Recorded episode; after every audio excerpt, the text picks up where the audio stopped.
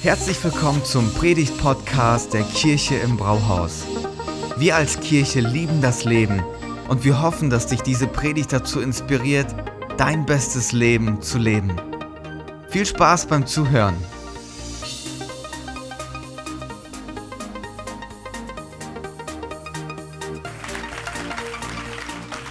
Vielen, vielen Dank.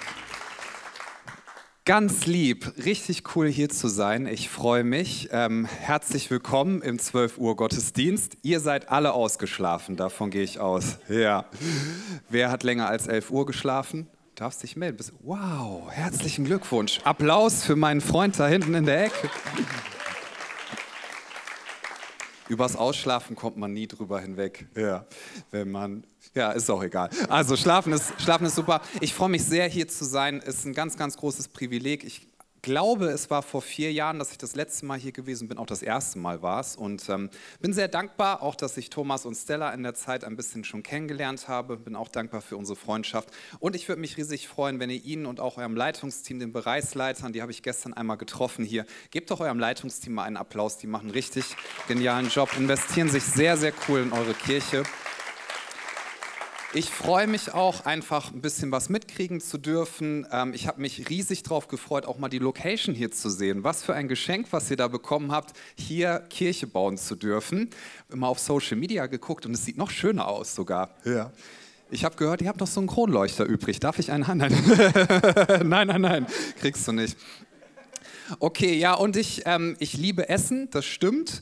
Und ich finde, man darf Essen auch mit biblischen Wahrheiten illustrativ verbinden, denn Jesus hat viel mit seinen Jüngern gegessen. Also nicht nur, aber er hat viel mit seinen Jüngern gegessen.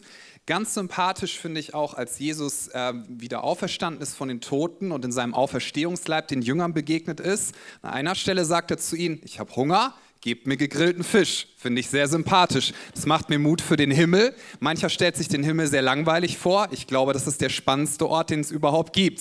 Alles Schöne, was es hier gibt, dort in Perfektion. Im Himmel wird es Pommes Spezial geben und Kalorien sind in der Hölle. Ja, so sieht das aus. Genau.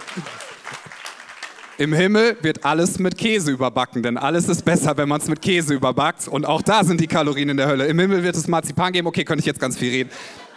Marzipan ist immer gut. Amen. Brauchst mir nicht recht geben, ich polarisiere sonst den Raum. Genauso wie es stimmt, dass Katzen grundsätzlich die besseren Haustiere sind als Hunde, richtig? Uh.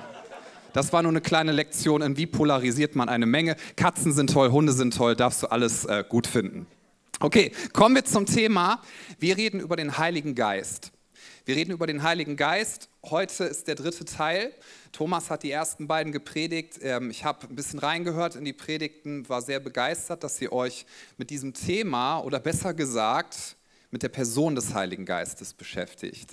Viel darüber gehört, ja auch letzte Woche, dass der Heilige Geist ein Tröster ist und er ist so viel. Und den Gedanken, ähm, der hat mich auch noch mal ganz neu berührt und der packt mich immer wieder. Der Heilige Geist möchte dich trösten, er möchte dir Kraft geben, Frieden, er möchte dich immer wieder füllen auch mit, mit Erinnerung an das, was Jesus gesagt hat. Das ist so wichtig. Der Heilige Geist ist nicht ein Konzept, einfach nur eine Idee oder irgendwas, was wir theologisch abhaken sollen als Richtigkeit, sondern der Heilige Geist ist eine Person und er möchte so gerne dein Herz erreichen. Auch jetzt, ich wollte gerade sagen, an diesem Morgen, an diesem Mittag. Ist übrigens so schön, nur Menschen ohne Maske, das hatte ich lange nicht mehr. Voll cool, man kann euch so sehen und lächeln, ist einfach toll. Ich muss mich übrigens richtig dran gewöhnen, gerade wieder zu singen. Ihr, habt, ihr seid privilegiert, Freunde. In Nordrhein-Westfalen dürfen wir das noch nicht. Muss ich mich nächste Woche wieder umgewöhnen. Ja. Okay, also der Heilige Geist möchte dir begegnen. Und heute reden wir darüber, dass der Heilige Geist uns immer wieder aufs Herz legen wird, dass wir in Bewegung bleiben dürfen und dass wir in Aktion gehen oder treten dürfen. Titel des, des heutigen Tages oder der Predigt ist Kirche in Aktion. Kirche in Aktion. Und bevor ich den Text lese, auf den wir etwas eingehen möchten, will ich sagen, dass mir ganz, ganz wichtig ist, dass die Überschrift nicht heißt Kirche in Aktionismus. So heißt die Überschrift nicht. Das ist eine sehr wichtige Unterscheidung, denn mancher von uns kommt da sehr schnell in eine Spurrille oder rastet so in seinem Kopf in bestimmten Gedankengänge ein und denkt, ah ja, heute wird es wieder darum gehen, wir müssen alle viel mehr machen. Nein, nein, nein, nein, nein, da werde ich gleich noch ein bisschen was zu sagen. Es geht nicht darum, dass wir alle mehr machen müssen irgendwie, sondern es geht darum, dass wir begeistert sind von dem, was Gott in unserem Leben getan hat und dass wir es als Ehre empfinden dürfen, dass wir sein Reich mitbauen können. Dazu gleich etwas mehr. Ich lese uns den Text und der steht in Apostelgeschichte Kapitel 13. Apostelgeschichte 13, die Verse 1 bis 5. Seht ihr vorne auch dran projiziert und ich lese es einmal vor. Dort steht, in der Gemeinde von Antiochia gab es eine Reihe von Propheten und Lehrern. Barnabas, Simeon, genannt der Schwarze, Lucius aus Cyrene, Manaen oder Manaen, wie auch immer du das aussprechen willst, der zusammen mit dem Fürsten Herodes aufgewachsen war, und Saulus. Eines Tages, während die Gemeinde dem Herrn mit Gebet und Fasten diente, sagte der Heilige Geist, stellt mir Barnabas und Saulus für die Aufgabe frei, zu der ich sie berufen habe. Da legte man den beiden nach weiterem Fasten und Beten die Hände auf und ließ sie ziehen. Auf diese Weise vom Heiligen Geist ausgesandt, gingen Barnabas und Saulus nach Seleucea oder Seleucia hinunter und nahmen dort ein Schiff, das nach Zypern fuhr. Als Helfer hatten sie Johannes dabei. In Salamis angekommen, verkündeten sie die Botschaft Gottes in den jüdischen Synagogen der Stadt. Diese fünf Verse sind sehr spannende Verse, weil wir erleben hier einen Aussendungsmoment und einen Berufungsmoment.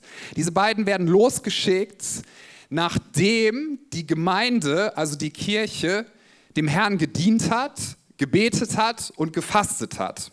Und wer das mitverfolgt hat, aufmerksam hat wahrscheinlich gemerkt, dann kommt diese Berufung, sondert mir die beiden aus zu einem besonderen Dienst und schickt sie los. Und dann kommt nochmal Beten und Fasten. So, bevor ich jetzt auf den Text noch ein bisschen genauer eingehe, möchte ich uns etwas nahelegen. Und das ist ganz egal, ob du vielleicht sagst, ich bin gar kein Christ, ich, ich äh, kenne das alles noch gar nicht so gut, ich bin vielleicht ein bisschen interessiert, oder ob du sagst, ich bin 20, 30, 40 Jahre Christ. Lass uns diesen Text nicht in den falschen Hals bekommen, sondern in den richtigen. Ja. Es gibt ja immer Leute, die dankbar sind, wenn sie Dinge in den falschen Hals bekommen dürfen. Ich weiß, da denkt ihr an gar niemanden, ne? Aber ich, wenn ich mal ein Buch schreibe, glaube ich, ich würde es nennen, Dinge in den richtigen Hals bekommen dürfen. Das wäre doch mal ein Buch, ja? Diese Entscheidung zu treffen, ich will das in den richtigen Hals bekommen. Und die Gefahr ist wirklich, wenn wir mit einer falschen Perspektive drauf gucken, weil dann könnte Folgendes passieren, dass du jetzt innerlich denkst, ja, ja, okay, jetzt weiß ich schon, was kommt. Der Pastor wird mir jetzt gleich sagen, wir müssen alle viel mehr beten. Amen. Jetzt sag lieber nicht Amen. Ja. Wir müssen alle viel mehr fasten. Und hier steht ja auch, sie haben dem Herrn gedient. Das müssen wir auch mehr tun.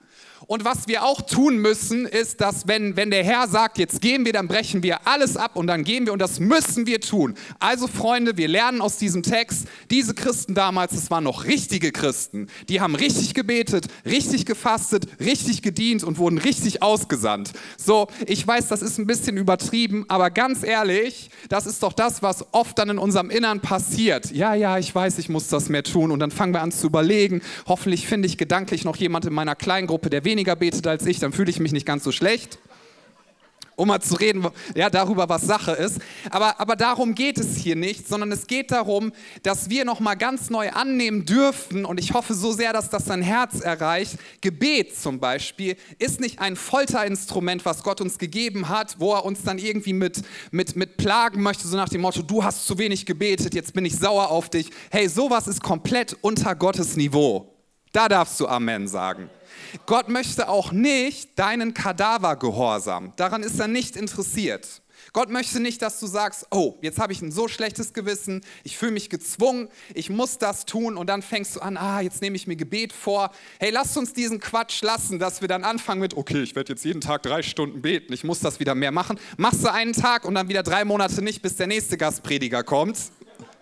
Ja, so läuft das oft ab, sondern lasst uns noch mal ganz neu verstehen, worum es hier geht. Gebet ist ein Geschenk, damit du Kontakt haben kannst mit Gott.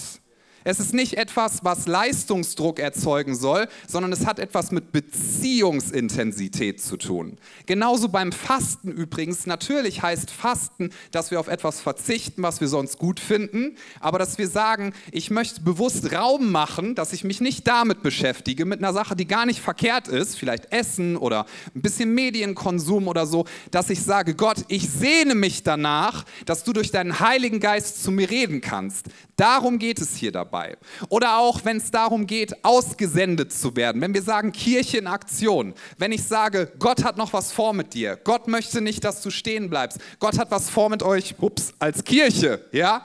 Gott möchte, dass ihr eure Umgebung erreicht. Das ist eine Adelung, dass Gott das durch dich tut. Das sollte etwas sein, das ist sein Herzschlag, was eine Sogwirkung erzeugt. Wo du sagst, das möchte ich. Es soll nicht Druck machen, sondern Sog erzeugen. Gott gebietet uns übrigens, auch wenn er in der Bibel gebietet, ja, der Heilige Geist spricht ja hier und sagt, sondert mir die beiden ab, schickt sie los. Das ist ja im Imperativ. Da könnte man ja sagen, hu, ja, warum, warum jetzt so im Gebotsform? Und da möchte ich uns zu sagen, wenn etwas in der Bibel geboten wird, durch den Heiligen Geist, ja, durch Gott, dann ist das immer in deinem Interesse. Das möchte ich nochmal wiederholen. Wenn Gott etwas gebietet, mir irgendwie auf dem Herzen das mit einzustreuen, ja, dann ist das immer in deinem Interesse. Wenn er sagt, bringt Dank dem Herrn alle Zeit, glaubst du, Gott macht das, weil er sich so unsicher und, und, und wertlos fühlt, dass er denkt, ach, ich hab's auch verbockt, ja, damals schon im Garten Eden, hätte ich diesen Engel mit dem Laserschwert direkt an den Baum gestellt, dann wäre das alles nicht passiert. Hat er mir die Menschen abgeluchst, ja, und jetzt braucht er irgendwie von uns so, dass wir ihn loben und beten und fasten und irgendwas für ihn tun, damit er denkt, jetzt fühle ich mich ein bisschen besser und wertvoller. Glaubst du, dass Gott das braucht? Nein. Gott ist in sich absolut sicher. Er ist auf dem Thron, er regiert, er hat alles in seiner Hand, er verliert niemals die Kontrolle. Wenn Gott sagt, sei dankbar, mach Lobpreis, bete, lies in der Bibel, das ist für dich. Es ist in deinem Interesse. Die Gebote Gottes sind grundsätzlich in deinem Interesse. Und auch wenn der Heilige Geist spricht und sagt, ich fordere dich heraus, dass du Schritte gehst, dass du in Bewegung bleibst, dann ist das in deinem Interesse, weil er weiß, dann wirst du ein Leben in Fülle erfahren. Ein Leben in Fülle. Lass mich noch auf dieses Thema der Beziehung eingehen. Wenn wir Bibeltexte lesen und auch darüber sprechen, so wie jetzt, dann ist das nicht gedacht dafür, dass wir im Endeffekt sagen, okay, das ist eine Information, die habe ich jetzt noch mal ganz neu verstanden, oder das ist etwas, das nehme ich mir jetzt ganz besonders vor. Nein, nein, es ist viel mehr. Guck mal, das hier ist keine Informationsveranstaltung. Es ist ein Gottesdienst. Genauso wenig wie ein Hochzeitstag eine Informationsveranstaltung ist. Das ist nicht der Sinn eines Hochzeitstages. Letztes Jahr haben meine Frau und ich 16 Jahre Ehe gefeiert. Oh ja, das war sehr schön. Bald werden es 17. Und es ist so schön. Ja, ich liebe meine Frau von ganzem Herzen und wir haben letztes Jahr den Hochzeitstag in der Toskana feiern können. Was gibt es für eine bessere Umgebung? Wir waren in einem Bergdorf da haben die Leute nur Italienisch gesprochen, auch im Restaurant haben wir von unserer Ferienwohnung von den Vermietern uns empfehlen lassen und da gab es fünf, sechs, sieben Gänge. Ich habe überhaupt nicht verstanden, was die da bringen, weil ich konnte das ja nicht, ähm, ne, die Sprache und so, aber es war einfach schön, die haben Italienisch mit uns geredet. Alles klingt romantisch, wenn es auf Italienisch gesagt hat. Weiß ich gar nicht, ob sie uns beschimpft haben oder so, keine Ahnung. Und es war so schön. Und dann waren wir kurz vorm Dessert und ich habe meiner Frau in die Augen geschaut und weißt du, was ich gesagt habe? Schatz, ich möchte dich darüber informieren, dass wir jetzt 16 Jahre verheiratet sind. Dann hat sie gesagt, achso, das wusste ich schon. Also hätten wir uns auch sparen können, ne, das Ganze. Habe ich natürlich nicht gesagt, weil darum geht es nicht. Ich habe auch nicht gesagt, Schatz, wir sind jetzt 16 Jahre verheiratet und ich habe ein Buch gelesen, am besten noch ein christliches Buch, da steht drin, man muss Eheabende machen. Wir werden jetzt Eheabende machen, denn das ist Pflicht und ich fühle mich pflichtmäßig getrieben. Ich habe zwar keinen Bock drauf, aber wir werden jetzt einmal pro Woche Eheabend machen, genau. Wir werden eine Fußwaschung machen. Nee, mach das bitte nicht, ja. Wir werden einmal pro Woche Eheabend haben und ich kann dir sagen, an diesem Eheabend werde ich perfekt vorbereitet sein. Ja, ich werde das beste Parfum auflegen, mich schön anziehen, ich werde mich sogar kämmen, ich werde die Blumen mitbringen, ich werde sogar die Blumen anschneiden und die Vase in der Wohnung finden, obwohl das Männer eigentlich gar nicht können. Dann werde ich dir Blumen hinstellen, dann werde ich dir sagen, wie schön deine Augen sind, aber das mache ich nur am Eheabend, weil das ist Pflicht und den Rest der Woche werde ich nicht mit dir reden. Ja, Wer glaubt auch, dass der Eheabend nicht besonders schön wird danach? genau. Es wird kein romantischer Abend. Okay, du merkst, ich übertreibe das maßlos und der Punkt, auf den ich hinaus möchte, ist, eine, es geht doch darum, wenn wir uns treffen und wenn wir diese Formen schaffen, dass wir das genießen, was wir als Beziehung haben. So, wir wollen genießen, dass wir eine Beziehung zueinander haben. Der erste Johannesbrief sagt uns, dass das Licht Gottes in unser Leben scheint. Und das bedeutet, das ist seine Liebe, in der wir uns bewegen sollen. Da steht das Wort wandeln im ersten Johannesbrief. Peripateo im Griechischen. Das habe ich früher nie so richtig verstanden. Was heißt wandeln? Ich dachte immer, ja, okay, das ist so hochnäsiges Gehen. Ja, höhere Angestellte wandeln, Arbeiter gehen, wie auch immer, bis ich verstanden habe, dass dieses Wort heißt, sich darin bewegen, und das finde ich wunderschön, den Gedanken, zu Hause sein, genießen, darin wohnen. Und das ist damit gemeint, wenn wir beten, wenn wir fasten, wenn wir dienen und auch wenn wir uns aussenden lassen. Es geht darum, dass wir zuallererst die Liebe Gottes genießen, sie an unser Herz lassen und täglich darin zu Hause sind, darin wohnen. Und wenn du Formen dir schaffst, um das noch mehr zu begünstigen, ist das super. Aber das Eigentliche ist, und ich hoffe so sehr, dass das rüberkommt, dass Gott sich danach sehnt, mit dir Zeit zu verbringen. Wer glaubt, oder ich hoffe, du kannst das glauben, dass das ein Tag, wo du nicht Gegenwart Gottes erlebst, wo du nicht Zeit in seiner Gegenwart verbringst, das ist für Gott ein Tag, wo er Sehnsucht hat nach dir, wo er sagt, ich hätte so gerne Zeit mit dir verbracht. Sein Interesse ist nicht zu sagen, du hättest mehr beten müssen, du hättest das machen müssen, du musst dich an meine Gebote halten, sonst fühle ich mich so schlecht. Nein, er sehnt sich nach dir, deswegen hat er dich geschaffen. Gott wollte keinen Gehorsamsroboter, der ihm gehorchen muss und deswegen möchte der Heilige Geist auch zu dir sprechen, wie hier zu den beiden, um zu sagen, ich möchte dich aussenden, bist du bereit zu gehen? Er möchte aber deine Kooperation, die Freiwilligkeit ist das Wichtige. Und deswegen ist es so entscheidend, dass wir zuerst einmal verstehen, beim Gebet, beim Fasten, im Dienst, es geht darum, dass wir sagen, Gott, ich liebe dich von ganzem Herzen und ich öffne mich täglich für deine Liebe. Denn nur in dem Maße, wie du diese Liebe empfängst, kann sie ihre Kraft in deinem Herzen entfalten.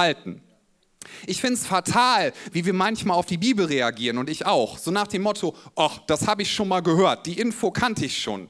Das wäre genauso Quatsch wie zu sagen, wenn, wenn, wenn du nach Hause kommst und jemand sagt, es gibt gleich Essen, was gibt es zu essen? Spaghetti Bolognese. Ach, habe ich schon mal gegessen. Überhaupt habe ich auch schon mal gegessen, brauche ich nicht mehr. Das ist totaler Quatsch. Das Wort Gottes ist Nahrung und seine Liebe ist nicht eine Information. Seine Liebe ist nicht etwas, wo du sagst, das ist eine theologische Richtigkeit, da mache ich jetzt einen Haken dran. Oder wenn wir jetzt über den Heiligen Geist heute reden, ja, die, die Nähe des Heiligen Geistes ist nicht was, wo du sagst, habe ich verstanden, habe ich mir nochmal aufgeschrieben, so ein paar schöne Sätze. Nein, es geht darum, dass du sagst, ich habe Sehnsucht danach, in der Gegenwart des Heiligen Geistes zu leben. Ich möchte mehr Raum machen für sein Wirken. Nicht, weil ich muss, sondern weil ich es möchte. Ich möchte kein leidenschaftsloses Leben leben. Ich möchte mich nicht in Sorgen verstricken. Ich möchte erleben, dass der Frieden Gottes, der stärker ist als alle Vernunft, meinen Verstand übersteigt, mein Herz erfüllt. Denn es gibt Ängste, die meinen Verstand übersteigen wollen. Es gibt Sorgen, die meinen Verstand übersteigen wollen. Es gibt Verletzungen, Verletzungen, die vielleicht Menschen mir zugefügt haben, die meinen Verstand übersteigen wollen. Aber der Heilige Geist schenkt dir einen Frieden,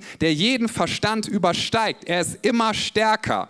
Und dabei geht es darum, ich glaube, diese Christen, die haben ihn gesucht von ganzem Herzen im Gebet. Sie haben gefastet. Sie haben gesagt, wir wollen dir begegnen, weil wir wissen, dass deine Liebe ja, stärker ist als alles andere. Sie wollten in, in einer Ehrfurcht vor ihm sein. Und in dieser Atmosphäre fühlt der Heilige Geist sich wohl. Und dann wird wird er auch Aufträge geben. Aber er möchte nicht, dass du es aus Zwang machst. Er möchte nicht, dass du wie ein Gehorsamsroboter reagierst, weil du mit einem freien Willen geschaffen worden bist. Guck mal, der Mensch ist das einzige Geschöpf, was Gott widersprechen kann. Denk nochmal an die Schöpfung zurück.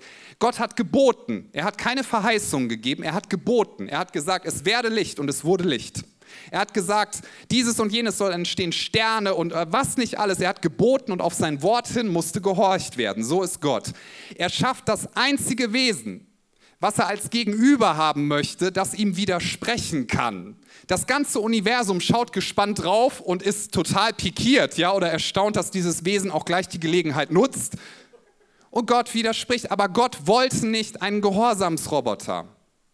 Wenn du in einer Beziehung bist, das Schöne ist doch, wenn dir ein Mensch sagt, ich liebe dich und es freiwillig tut. Niemand von uns möchte, dass jemand uns sagt, ich liebe dich, weil er das muss. Ich meine, dann könnte man sich auch Leute so aus dem Chemiebaukasten basteln. Die stehen dann vor dir, ja, und die müssen alles loben, was du tust, ja. Ach, so schöne Spiegeleier zum Frühstück wie du macht sonst keiner. Ja, das ist, wer würde so ein Wesen küssen wollen? Niemand. Das, was uns im tiefsten Herzen, im Inneren berührt, ist, wenn jemand sagt, ich mag dich. Ich kenne deine Stärken, ich kenne deine Schwächen, ich mag dich. Liebe Ehepaare, alle, die hier verheiratet sind, Ehe ist doch nicht dadurch gekennzeichnet, dass man nur schöne Seiten erlebt, oder? Es gibt Aufs und Abs. Es gibt Phasen, die sind richtig toll, auch emotional. Es gibt Phasen, da geht man durch Tiefen. Wenn ich Hochzeitspredigten halten darf, das mache ich übrigens sehr, sehr gerne, dann sage ich oft, die Ehe ist wie eine Achterbahnfahrt. Und ihr steigt heute in den Waggon, klappt den Bügel runter und fahrt los. Es gibt Aufs und Abs, es gibt Höhen und Tiefen. Aber wenn man gemeinsam durch Tiefen gegangen ist und gesagt hat, wir bleiben trotzdem zusammen, jetzt erst recht, wir werden füreinander da sein, wir werden uns treu sein. Unsere Liebe ist nicht von Bedingungen abhängig, wir wollen uns lieben. Das haben wir uns versprochen. Das bringt einen noch eher zusammen und man kann sagen, es lohnt sich so sehr. Und du hast einen Gott, der dir sagen möchte, auch an diesem heutigen Mittag, ich liebe dich. Und zwar nicht nur, weil das meine Aufgabenbeschreibung ist aus der Bibel. Ich mag dich sogar. Ich mag dich. Ich wollte dich. Es ist kein Zufall, dass du da bist. Und ich möchte dir Berufung geben durch meinen Heiligen Geist. Denn die größte Ehre ist, dass wir nicht einfach nur ein paar Jahrzehnte hier, wenn es gut läuft, ja erleben und dann weg sind, sondern jeder von uns hat doch dieses Bedürfnis in sich drin, mein Leben soll einen Unterschied machen. Egal, ob das gerade präsent ist oder ob du sagst, das ist sehr verschüttet. Jeder von uns hat diese Sehnsucht. Es soll nicht egal gewesen sein, dass ich da bin. Und alles, was du tust im Auftrag Gottes, alles, was wir tun, auch als Kirche, wenn wir sagen, wir kommen in Aktion, sollte seine Wurzeln haben in der Liebe Gottes, nicht im religiösen Druck, nicht in irgendwelchen äh, komischen Ängsten, sondern in der Liebe Gottes, dass wir dann sagen, Gott, du hast mich so sehr geliebt, du hast deinen eingeborenen Sohn in die Welt gesandt, der alles für mich gegeben hat. Und aufgrund von dieser Liebe werde ich dir jetzt sagen, mein Leben gehört dir. Wohin auch immer du mich sendest, ich werde gehen, weil du mich liebst, nicht weil ich es muss. Ich tue es freiwillig. Das berührt das Herz Gottes. Übrigens auch im Lobpreis. Ich finde das manchmal so krass, wenn Leute zu mir kommen und sagen, Pastor, mir hat der Lobpreis heute nicht gefallen. Und entschuldigt manchmal, ich bin nicht ein bisschen frech, aber ich bin ganz lieber. Ja, habe ich gemeint, ja, weißt du, aber das Gute ist ja, wir haben ja nicht dich angebetet. Ne? Der Lobpreis soll ja Gottes Herz berühren. Ich weiß, ist ein bisschen lustig auch, aber bleibt bei dem Gedanken. Der Lobpreis soll Gottes Herz berühren. Das heißt ja nicht, dass wir extra schief singen müssen, bitte. Und ich bin ultra dankbar, dass Leute auf der Bühne stehen, die die Begabung dazu haben. Ihr macht das ganz toll. Ja, come on. Aber manchmal denke ich, ne, wenn wir sagen, lasst uns klatschen, dann stehen da Leute, nö, ich klatsch nicht. Also das ist ja nicht authentisch. Denke ich, hä, ich habe dich neulich beim Fußballspiel gesehen, da hast du jemandem auf seine Glatze geküsst und geweint wie ein Baby und hast geklatscht, aber in der Kirche kannst du das nicht. Es, die Bibel sagt, klatscht dem Herrn, jauchzt ihm, freut euch über ihn. Das ist eine Entscheidung und es geht dabei darum, dass es Gottes Herz berührt, weil er alles für uns gegeben hat. Und wenn du für ihn in Aktion gehst, ja, so wie Saulus hier, Barnabas, die haben viele heftige Sachen erlebt. Die sind auf einen Zauberer getroffen, die, die haben gepredigt und Widerstand erlebt. Es haben sich aber auch viele bekehrt. Es war eine ganz schön turbulente Zeit, aber sie haben eins verstanden. Wir sind sicher in Christus. Nichts kann uns von seiner Liebe trennen. Der Vorhang ist zerrissen, der Weg ist frei. Und jetzt, wo wir wissen, dass er uns alles gegeben hat, wollen wir leben zu seiner Ehre. Darf ich dich fragen, auf wen zeigt dein Leben? Auf dich selber oder auf Gott? Wusstest du, dass alles, was du bekommen hast an Begabung, dass das nicht deins ist? Du hättest es dir ja nicht selber geben können, sondern Gott hat dir einen individuellen Gabenmix gegeben. Das sind seine Talente, die er dir zur Verwaltung gegeben hat. Deswegen wird es auch später im Himmel nicht so sein, dass er Unterschiede zwischen uns macht, so nach dem Motto, du großartiger Musiker, ja? Also er wird das toll finden, was du gemacht hast, möchte ich dir sagen, hast ein ganz, ganz tolles Herz, hab dich ja in der Pause auch noch ein bisschen kennengelernt, aber er wird nicht sagen, wow, bin ich beeindruckt. Und dann kommt der Nächste und sagt, oh, okay, wer bist du? Ja, ich war Hausmeister. Ach so, Hausmeister, ja, okay. Ja, ist ja alles Gnade, ne? Hinten links. Das wird Gott nicht machen. Er wird auch nicht beeindruckt sein von deinen Fähigkeiten. Denn weißt du, warum er nicht beeindruckt sein kann davon? Es sind seine Talente.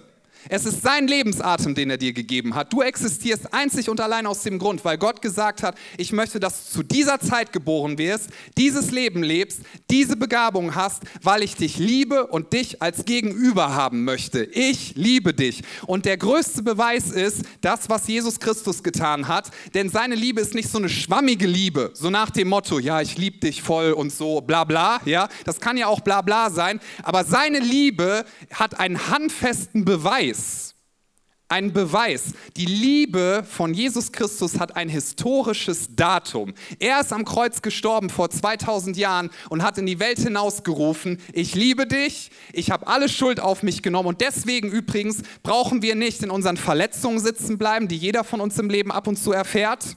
Jeder von uns wird Verletzungen erfahren. Wir brauchen nicht in unseren Enttäuschungen sitzen bleiben.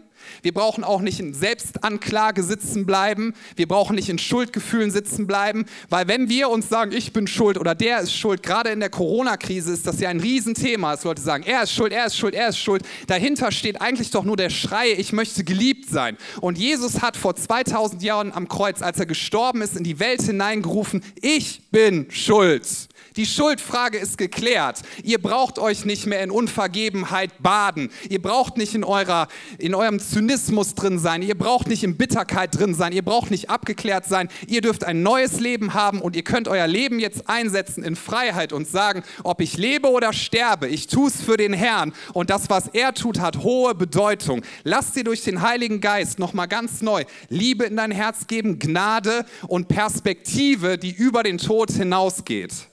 Weißt du, dieses Leben ist ein Geschenk. Und ich möchte zum Finale der Predigt diese Frage dir und mir stellen dürfen. Wie willst du es einsetzen? Versteh mich nicht falsch. Wir dürfen in unserem Leben Dinge für uns selber haben. Das ist ja überhaupt gar kein Problem. Du darfst Geld machen. Wenn Gott dich damit segnet, ist prima. Sagt die Bibel nicht, dass das verboten ist. Du darfst Karriere machen, vielleicht auch Anerkennung haben. Aber ich will diese Frage in dein und mein Herz nochmal so reingeben. Was beeindruckt dich am allermeisten und was gibt dir Wert? Ich stelle mir das so vor, diese Christen, die haben gebetet, sie haben gefastet, sie haben Gott gedient und in dieser Atmosphäre war der Heilige Geist präsent und, und hat Berufung ausgesprochen, hat gesagt, wenn ihr geht, dann werdet ihr einen Unterschied machen. Seid bereit, eure Zelte abzubrechen. Seid bereit, immer wieder neue Schritte zu gehen. Ich sage ja auch gar nicht, dass jeder von uns umziehen muss oder so, ja. Aber ich möchte dich fragen, vielleicht auch wenn du schon lange Christ bist, wie offen bist du für das Reden des Heiligen Geistes? Nicht aus Druck, kein schlechtes Gefühl dabei soll das erzeugen, sondern einfach diese Frage, wie sehr hast du es dir bequem gemacht, so in deiner kleinen Welt und in deiner kleinen Perspektive, wo wir uns komplett im Diesseits verlieren wir sagen, ja, und es ist auch so viel zu tun und ich habe schon so viele Erfahrungen gemacht und mein Auto und meine Versicherung und hier und da und mein Kanarienvogel hat ganz schlimme Mundfäule und der muss zum äh, Tierarzt und also so ganz, ganz viele Sachen, die uns hier im Diesseits beschäftigen. Das darf ja alles sein, aber du bist geschaffen worden mit einer Ewigkeitsperspektive, mit einer Ewigkeitssehnsucht. Es ist kein Zufall, dass du in dieser Zeit lebst. Es ist kein Zufall, dass die Leute in deiner Nachbarschaft sind, die da sind. Es ist noch nicht mal ein Zufall, dass du in dieser Stadt bist oder an diesem Arbeitsplatz. Gott möchte dadurch wirken. Und Gott möchte dich in Bewegung setzen. Er hat zu Abraham gesagt, geh in ein Land, was ich dir noch zeigen werde. Und er ist einfach gegangen. Ich frage mich manchmal, wie viele von uns würden das machen. Aber Nachfolge, Freunde, ist doch dadurch begründet oder dadurch definiert, dass wir in Bewegung sind. Stell dir vor, Jesus kommt zu dir, folge mir nach. Ja, toll, machen wir. Wo gehen wir hin? Nee, wir bleiben hier. Das macht keinen Sinn. Es sind Schritte, die wir gehen. Und Jesus möchte, dass du eins nochmal verstehst. Egal was passiert, er möchte dich füllen mit seiner Liebe. Der Heilige Geist möchte präsent sein in deiner Seele, in deinem Herzen, damit du Zynismus, Bitterkeit, Abgeklärtheit und vielleicht auch so eine gewisse Niedergelassenheit zurücklassen kannst. Dabei geht es nicht um Druck, es geht nicht um Religiosität, sondern zuallererst geht es um die Liebe Gottes. Dein Leben ist viel zu wertvoll, als dass du es nur für Selbstverwirklichung einsetzt. Es geht darum, dass Gott die Ehre bekommt. Dann wird dein Leben Sinn machen. Dann wird deine Seele satt sein, weil du ganz genau weißt, dass du eigentlich zu mehr bestimmt bist. Du bist dazu bestimmt, etwas Besonderes zu sein. Boah, das klingt jetzt vielleicht ein bisschen krass, ne? aber das ist das, wozu wir berufen sind, etwas Besonderes zu sein. Philippa 2, Vers 15 sagt, dass wir das Böse immer mehr ablegen sollen, Gott ähnlicher werden sollen, weil wir haben eine Berufung. Wir sollen leuchten wie Sterne in der Nacht. Was für ein schönes Bild. Wir sollen leuchten wie Sterne in der Nacht. Wir sollen leuchten wie Sterne in der Nacht in der Corona-Krise. Wir sollen leuchten wie Sterne in der Nacht da, wo Menschen sich Böses antun. Wir sollen leuchten wie Sterne in der Nacht da, wo Menschen sich so viel Bitterkeit immer wieder ja, um die Ohren hauen. Wir sollen leuchten wie Sterne in der Nacht. Du sollst etwas Besonderes sein. Ich habe noch nie Sterne am Himmel angeguckt und gesagt, oh, die arroganten Herren und Damen da oben leuchten hier, ja? Nein, das ist schön, dass sie sich absetzen. Du darfst dich absetzen, nicht im Sinne von Wert, sondern Gott möchte durch dich wirken. Gott möchte durch dich wirken. Eine letzte Frage oder ein letztes Statement. Lasst uns so sehr den Heiligen Geist suchen, dass er uns füllt mit einer Ehrfurcht vor Gott und vor seinem Auftrag.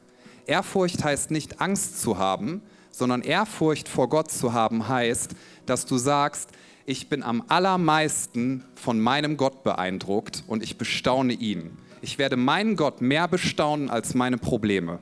Amen. Ich werde meinen Gott mehr bestaunen als körperliche Krankheit, auch wenn sie schlimm sein mag. Ich werde meinen Gott mehr bestaunen als Verletzung, die man mir zugefügt hat. Und wenn ich das noch sagen darf, einfach als Impuls, auch in Kirche, wir werden immer mal wieder verletzt werden. Wir sind immer noch in einer Welt, wo Menschen sich wehtun. Hoffentlich nicht extra. Aber wenn du sagst, ich habe so viel ja auch an Wunden mitbekommen, Gott möchte dich heilen. Aber er wird das nicht über deinen Kopf hinweg tun. Bist du bereit zu vergeben? Bist du bereit zu sagen, mein Gott und das, was er tut in meinem Leben, das ist beeindruckender als meine Verletzung? Mein Gott ist viel beeindruckender als jede Meinung von Menschen. Mein Gott ist viel beeindruckender als Negativität, die man in mich hineingesprochen hat. Mein Gott ist beeindruckend. 2. Timotheus 1, Vers 12 sagt, ich kenne den, an den ich glaube. Ich weiß, an wen ich glaube. Und ganz egal, was passiert, er ist der, der mich segnet. Ihn liebe ich von ganzem Herzen. Der Heilige Geist möchte dir so gerne begegnen und er möchte durch dein Leben einen Unterschied machen. Darf ich uns bitten, dass wir einmal gemeinsam aufstehen? Und vielleicht schließt doch für einen Moment deine Augen. Einfach wegen der Konzentration möchte ich einladen, dass du einfach dieses innere Gebet sprichst, Heiliger Geist, bitte rede zu mir. Nicht als eine religiöse Formel, sondern als eine Einladung. Heiliger Geist, bitte rede zu mir. Worauf der Heilige Geist immer reagiert, ist Sehnsucht. Du sagst, ich möchte nicht in meinen Verletzungen bleiben. Ich möchte nicht in meiner Abgeklärtheit bleiben. Ich möchte nicht irgendwo in Ängsten sitzen. Ich möchte mich nicht von Sorgen zerfressen lassen, sondern ich möchte, dass der Heilige Geist in mir mehr Raum bekommt. Der Heilige Geist ist nichts Unheimliches, sondern der Heilige Geist ist eine so liebevolle Person, perfekte Liebe. Und Heiliger Geist, wir laden dich ein, dass du in diesem Moment wirkst. Ich bitte dich, dass die Leute, die mit Selbstanklage zu tun haben, dass du sie füllst ganz neu mit Gnade. Jesus Christus hat bezahlt, der Vorhang ist zerrissen, der Schuldschein ist zerrissen, der Weg ist frei. Du darfst Gnade ganz neu atmen und annehmen. Ich bitte dich für alle, die sich so unsicher fühlen, weil sie schon lange nicht mehr gespürt haben, dass du sie wirklich liebst, Gott. Ich bitte dich, dass du jetzt unsere Herzen füllst mit deiner Liebe, mit deiner Freundlichkeit, mit deiner Güte. Und ich bete, dass du jetzt Berufung in Herzen hineinlegst, nicht mit einem Zwang, sondern mit einer Sehnsucht danach, mein Leben soll einen Unterschied machen. Mein Leben werde ich führen zur Ehre Gottes, wo auch immer er sagt, dass ich hingehen soll, ich werde gehen. Wo auch immer du sagst, Jesus, dass wir einen Unterschied machen sollen, wir wollen diesen Unterschied machen, weil wir wissen eins, alles auf dieser Welt kann und wird erschüttert werden, aber dein Königreich ist unerschütterlich, es steht fest. Wir dürfen an einer Sache teilhaben, die garantiert Erfolg haben wird. Nicht Nichts und niemand kann uns aus deiner Hand reißen. Und wir bekennen heute Morgen, der, der in uns ist, ist stärker als der, der in der Welt ist. Heiliger Geist, wir strecken uns aus nach dir. Bitte fülle uns ganz neu. Nimm du Raum hier. Ich bete für jeden, der mit Verletzungen zu kämpfen hat, dass wir diese Verletzungen loslassen können und sagen, Jesus hat mir alles vergeben. Ich kann vergeben und ich möchte Heilung erleben in meinem Herzen. Ich bitte dich, dass du uns segnest in dieser Zeit und wir wollen dich anbeten mit allem, was wir sind. Vielen Dank fürs Zuhören. Wenn du eine Frage hast, kannst du uns gerne eine E-Mail an info at kirche-im-brauhaus.de schreiben. Wir geben unser Bestes, um deine Fragen zu beantworten. Bis zum nächsten Mal beim Predigt-Podcast der Kirche im Brauhaus.